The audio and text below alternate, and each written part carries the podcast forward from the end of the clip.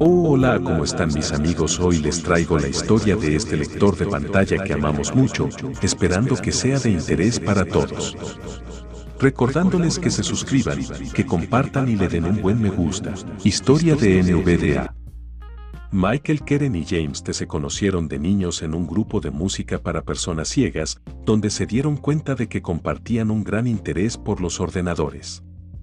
Varios años después, decidieron unir esfuerzos para ayudar a mejorar la accesibilidad de los ordenadores para personas ciegas y con discapacidad visual. Para usar un ordenador, las personas ciegas necesitaban un lector de pantalla que lee el texto de la pantalla mediante una voz sintética o con una pantalla braille pero en muchos casos el software lector de pantalla cuesta más que el propio ordenador.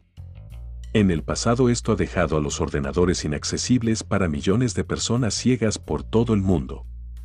Este es un problema de extrema gravedad, porque sin los ordenadores, el acceso a la educación y al empleo se ven seriamente limitados, por no mencionar actividades cotidianas como el acceso a la banca online, compras y noticias. En abril de 2006, Michael empezó a desarrollar un lector de pantalla libre llamado NVDA, Non-Visual Desktop Access, para ser usado en ordenadores con Windows.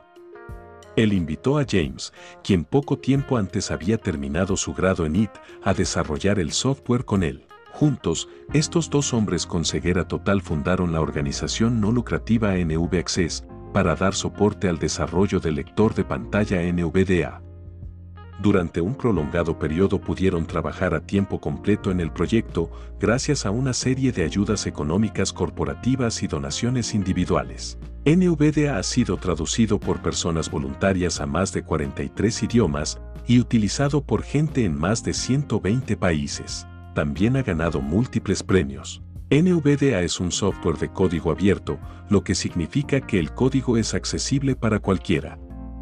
Esto posibilita a traductores y desarrolladores de todo el mundo contribuir continuamente a su ampliación y mejora. Mediante este trabajo, Michael y James han adquirido un profundo conocimiento en accesibilidad de software. También han fomentado relaciones con compañías como Mozilla, Microsoft, IBM, Adobe y Yahoo y han contribuido a la accesibilidad de sus respectivos productos. NV se encuentra ubicada en el sureste de Queensland, Australia. Michael y James, fundadores de NV Access.